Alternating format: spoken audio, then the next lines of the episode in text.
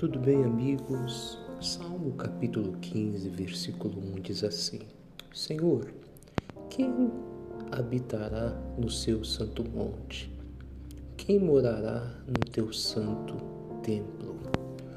O salmista Davi tinha uma preocupação, e uma preocupação que nós também precisamos ter, sobre quem habitaria no monte de Deus, na presença do Senhor.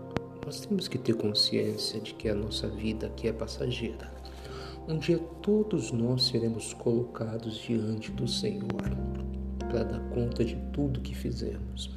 E o Davi tinha essa preocupação.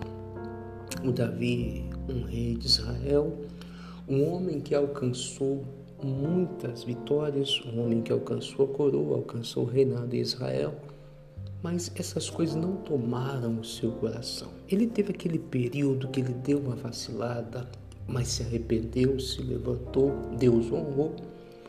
E o Davi tinha essa preocupação, Senhor, quem é que vai habitar? Quem é que vai estar diante do Senhor?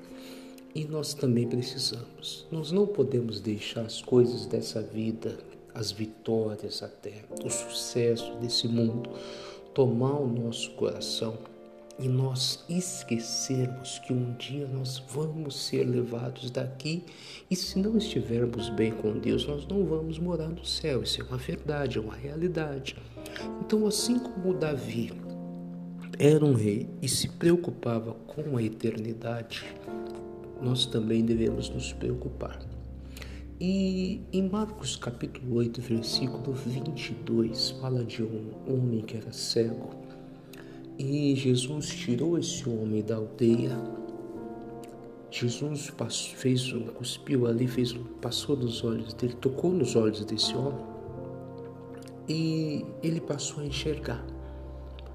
E Jesus perguntou: O que, que você está vendo? Ele falou: Senhor, estou vendo os homens como árvores que andam. A visão dele não estava boa ainda.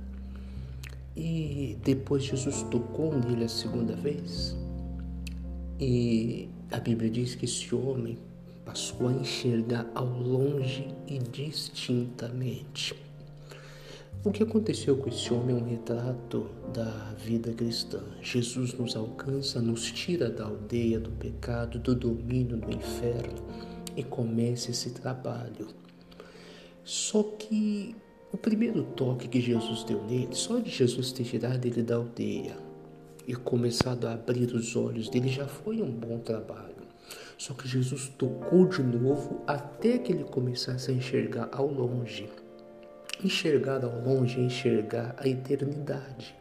É não colocar a visão somente nas coisas desse mundo. A obra de Deus na nossa vida tem que alcançar esse estágio. Jesus um dia nos alcançou, nos salvou, mas nós não podemos nos prender só às coisas desse mundo. Temos que enxergar ao longe. Temos que pensar na salvação.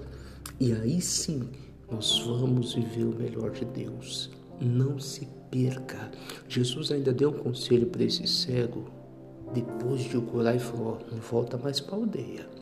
Tem gente perdendo a visão das coisas espirituais, deixando de se preocupar com a salvação e voltando para o lugar de onde Jesus um dia os tirou.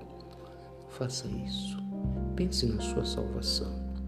Pensa para um momento hoje pense. Você está salvo. Se você partir hoje, você está salvo.